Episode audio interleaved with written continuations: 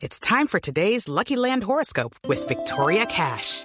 Life's gotten mundane, so shake up the daily routine and be adventurous with a trip to Lucky Land. You know what they say. Your chance to win starts with a spin. So go to LuckyLandSlots.com to play over 100 social casino-style games for free for your chance to redeem some serious prizes. Get lucky today at LuckyLandSlots.com.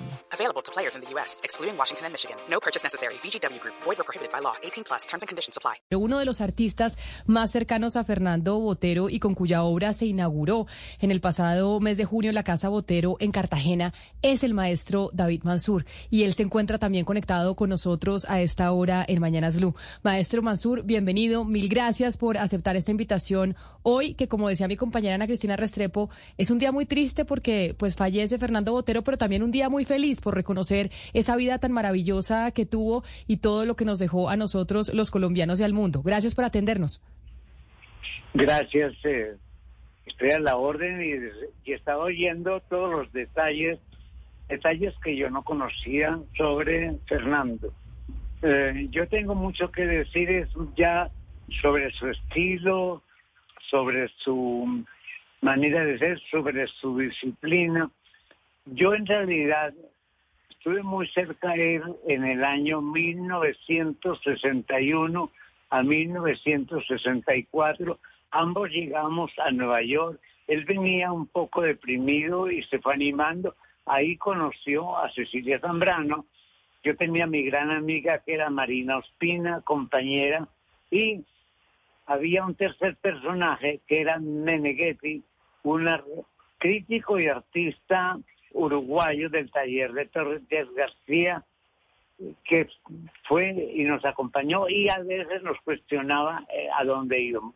Por ejemplo, Fernando mostraba una absoluta seguridad en cuanto a su temática y a su postura conceptual en la expresión de agrandamiento o de sentido heroico que le daba las proporciones de la figura.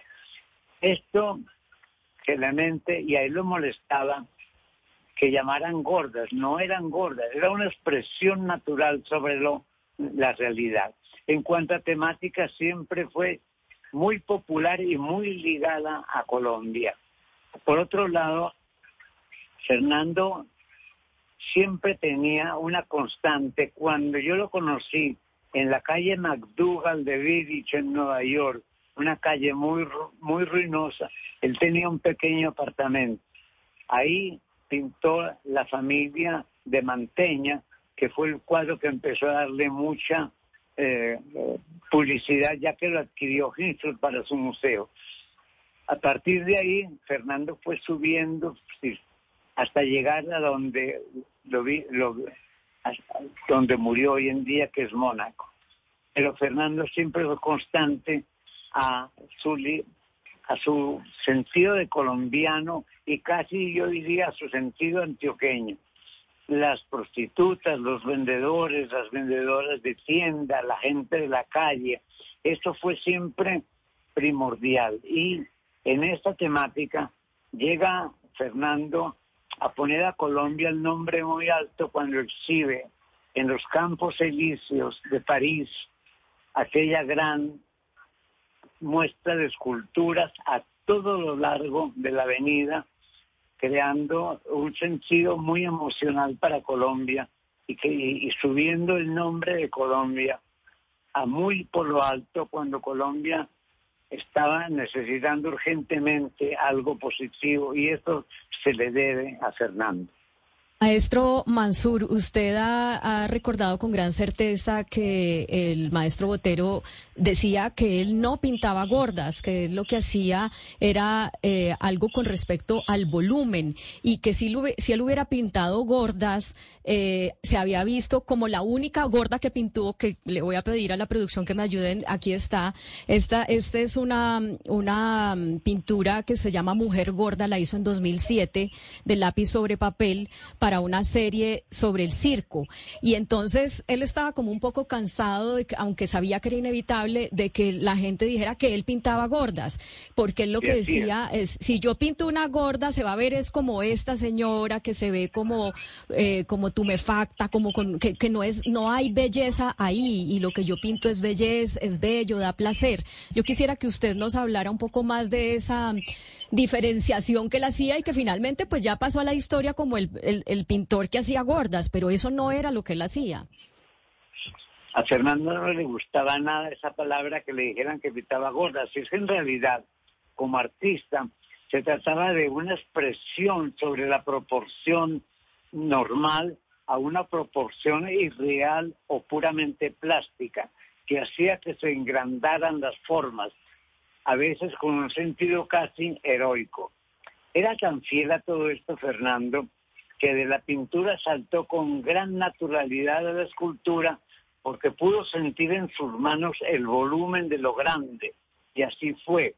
O sea, en la temática, como lo dije antes, fue propiamente muy popular, pero ya a la hora de la expresión fue muy universal creando esta especie de estilo del agrandamiento que lo llevó hasta el final y que del cual hizo maravillas de obras y vuelvo a repetir, el, el momento más importante fue la muestra en París de que hablé antes.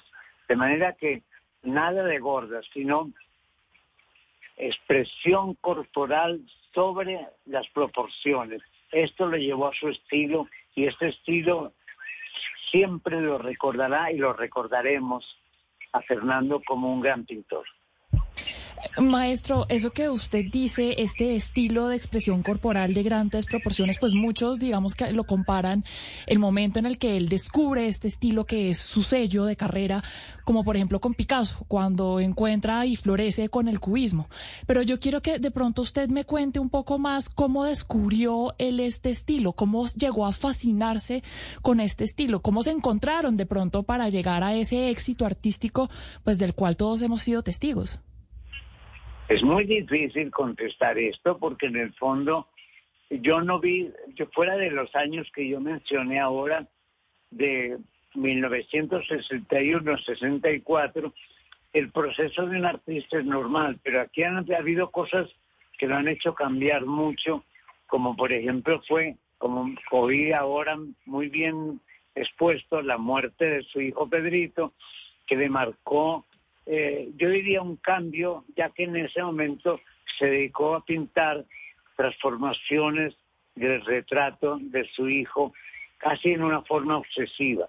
Este proceso evolutivo se me escapa porque en el fondo es muy larga la historia de Fernando. Yo Fernando no lo volví a ver sino años después en Colombia, en, en Tucurinca, en una finca que tenía en la sabana, y hablábamos de todo pero generalmente nunca hablamos de estilos, un lenguaje entre pintores, nunca lo tuve con él a ese, a ese nivel.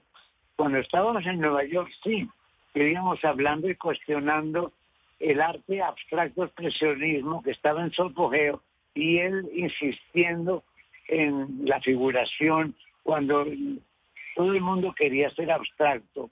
En eso me pareció admirable porque se mantuvo firme en ser figurativo y ese figurativo lo llevó a una gran pintura que se transformó también en una gran escultura. Sí, maestro Mansur, dentro de ese arte figurativo no solamente estaba pues eh, lo que él eh, reproducía o veía del mundo, sino que también hubo eh, obras con una intención política en la mitad de reproducción de lo que, o su mirada, no reproducción, sino su mirada sobre lo que estaba pasando y con una crítica política. de esas obras de crítica política, usted llegó a hablar con el maestro Botero, ¿usted qué piensa de esas obras en que él, por ejemplo, reproduce la violencia o momentos políticos de la vida colombiana? Sí, él, yo estuve, yo me acuerdo eh, como testigo, esta obsesión por pintar estos dictadores generales eh, que hacían retratos de dictadores hipotéticos, pero, pero muy aplicables a ciertos dictadores. Luego con el tiempo fue evolucionando y cuando pasó lo de las Torres Gemelas y todo esto, vino una serie de obras que que conocí por información, ya no por él, sobre el martirio de los presos, cómo se los castigaba, lo pintó, también hizo una variante sobre la pasión de Cristo que me pareció admirable. Fernando tenía lo que tenemos todos los colombianos, especialmente los de origen antioqueño, que era cierta connotación con los pasajes de la iglesia. Judy was boring. Hello. Then Judy discovered ChumbaCasino.com. It's my little escape. Now Judy's the life of the party. Oh, baby, mama's bringing home the bacon. Whoa, take it easy, Judy. The Chumba life is for everybody. So go to ChumbaCasino.com and play over 100 casino style games. Join today and play for free for your chance to redeem some serious prizes. ChumbaCasino.com. No purchase necessary. Void where prohibited by law. 18 plus terms and conditions apply. See website for details. de todo eso. Y además es famoso por su famosa monja que está en el Palacio de Nariño. Sí, maestro eh, Mansur, eh, a propósito de esa, de esa obra, digamos, sobre violencia y que no solamente fue respecto a Colombia, sino que hay una muy famosa que es eh, la de Abu Ghraib, la de los presos en las cárceles de Abu Ghraib y las vejámenes a los, a los presos. Es importante recordar que el maestro Botero no vendió esas obras. Él eh, donó buena parte de esas obras, eh, creo que fue a la Universidad de Berkeley en California, eh, porque él decía que era, mejor dicho, que, que no era ético lucrarse con algo que partía de, del dolor eh, ajeno. Entonces, eh, además de la generosidad que hemos resaltado toda la mañana, porque él donó más de 600 obras, obras de él y de otras de otros grandes artistas, eh, por ejemplo, estaba esto también, de no cobrar por esas obras de, la, de la violencia. Pero mire, yo le quiero, lo quiero invitar a que veamos un pedacito de la entrevista que tuve la oportunidad de hacerle hace unos años, en, la que él, en, en el que él habla de por qué dejó de financiar el premio para la Fundación de Jóvenes Artistas de Colombia. Este es un premio que solamente se financió entre, él lo financió entre 2005 y 2008, daba 100 millones de pesos al ganador, pero no le gustó esa experiencia. Escuchemos eso y ahorita me gustaría tener un comentario suyo al respecto. Su espíritu filantrópico ha sido puesto a prueba varias veces, como cuando uno de los ganadores del premio Botero no lo usó para seguir estudiando arte, sino para comprarse cosas como un auto. Yo prefiero ayudarle a gente que, que tenga ya una, una clara idea de algo que quiere estar, que ya lo está haciendo, etcétera, pero fue una desilusión todo eso de, del premio Botero, fue una desilusión tal que no quiero volver a saber de, de ese tipo de... O cuando un grupo de terroristas hizo estallar una bomba en el Parque San Antonio de Medellín, donde estaba instalada su Paloma de la Paz, lo que le causó la muerte a 29 personas. El artista donó una nueva bueno, con la condición de que deja... eh, sobre ese sobre ese pedazo que oíamos, eh, maestro Mansur, él decía también que, que lo que pasa es que todas esas formas de arte eh, conceptual, como el performance y, y otros, las instalaciones, pues que no le parecían y, y se ofendió mucho, eh, por ejemplo, cuando había exposiciones en grandes museos de un hombre martillándose un pene o una persona defecando o decía eso no tiene nada que ver con el arte porque el arte puede ser contestatario y crítico, pero tiene que ser bello. No sé si usted tuvo la oportunidad de hablar con él sobre eso o, nos quiere compartir algo al respecto. Sí, hablaron. Bueno, lo que tú estás diciendo es prácticamente eh, cierto. Eh, yo con él, eh, ese tipo de lenguaje lo tuve precisamente con Meneghetti en Nueva York, cuando estaba todo su apogeo el arte abstracto expresionista. Dice, yo, la palabra no es detestar, pero sí, no le interesaba para nada los planteamientos. Y con el tiempo, como tú lo dijiste ahora, él puso de lado, él manejó un premio, cuando vio que el premio se iba hacia cosas filosóficas del arte, como las instalaciones, los performances, todo eso, dijo, no, yo no sigo, eh, eso lo digo yo, porque no hablé con él, pero me imagino que él dijo, no, yo no voy a apoyar estas cosas tan etéreas, tan rápidas y tan modernistas, porque el arte, el arte figurativo, como eso sí lo decía él, es el único arte que valga y que perdura y que uno siente. Y yo personalmente estoy de acuerdo con Fernando. Maestro Mansur, a propósito de, de, digamos, ese cuidado que tenía Botero con, con el arte y con la técnica, pues él mezcla, él tiene dos influencias muy importantes. Uno, la de los muralistas mexicanos, que le muestran a él que pintar sobre lo local es válido, que tiene una importancia, que puede ser tener una, una eh, figuración mundial, un buen recibimiento mundial, pero que se tiene que hacer con una técnica universal, que en el caso de él fue eh, muy inspirada en Pietro de la, de la Francesca, eh, pintor del Renacimiento, y, y, él se inspira mucho en eso, como en esas, en esos pintores italianos del, del Renacimiento, para poder convertir la temática local en algo pues muy universal. Y le funciona y bueno se vuelve un grande. Eh, que no sé si me está oyendo, maestro, y quisiera saber sobre eso, ¿cuál es su opinión? Bueno, mi opinión es muy sencilla. Tenía obsesión por los italianos del Renacimiento, especialmente por Piero de la Francesca, un artista del 480 italiano. Eh, el colorido de Piero apastelado fue siempre fiel en su pintura. No lo copió, pero le sirvió, ya, le sirvió de espíritu para sus cuadros.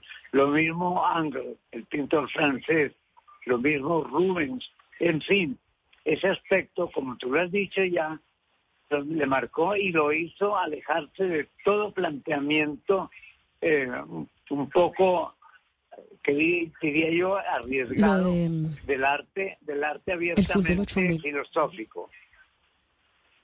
Aló. Que adelante, maestro, le estamos oyendo. Es que yo oí un ruido raro. Aló.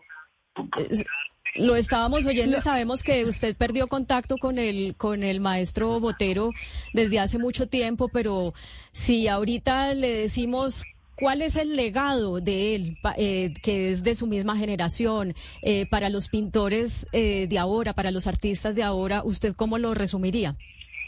Yo diría que el arte, ante todo, no debe que los clásicos no terminaron su obra y cualquier variante mirando a los clásicos y trayéndolo a la época actual es la mejor propuesta que puede hacer un artista y ese legado lo deja muy claro Fernando. El arte figurativo no se ha terminado. La pintura de caballete no se ha terminado. Lo que se ha terminado es el talento. Maestro, pero entonces hoy, que finalmente tenemos pues esta noticia triste, pero feliz también que nos da la oportunidad de recordar esa vida tan maravillosa y lo que nos dejó el maestro Fernando Botero a los colombianos. Usted, que también es otro de los grandes maestros de la pintura en, eh, en nuestro país, si tuviéramos que preguntarle qué fue lo más importante, porque hemos hablado de muchas cosas, pero qué fue lo más importante que le dejó Botero al arte colombiano, ¿usted qué diría? Bueno, le dejó precisamente la insistencia, primero, que un artista tiene que ser disciplinado. Esa falsa bohemia no es condición del artista. Fernando fue un ejemplo de absolutamente capacidad de trabajo, de disciplina, entre todo. Segundo, dejó una obra constante con insistencia en que lo figurativo se da siempre la temática base del arte. de todo esto, espero que las generaciones futuras de Colombia entiendan y produzcan de pronto variaciones, como es natural, sobre lo que dejó Fernando como legado para Colombia. Pues maestro David Mansur, qué placer poder haber tenido la oportunidad de hablar con usted el día de hoy y sobre todo en un día tan importante como este en donde pues le estamos rindiendo homenaje al maestro Fernando Botero en su fallecimiento a los 91 años. Mil gracias por haber estado nuevamente con nosotros aquí en Mañanas Blue. Para usted, un feliz resto de día. Gracias a ustedes y gracias y un gran saludo a toda la audiencia de Blue Radio. Un saludo muy especial, 12 del día, 50 minutos. El maestro David Mansur, que tiene, eh, Claudia, 93 años, tiene el maestro Mansur, ¿no? Y está perfectamente lúcido. ¿Qué tal su último?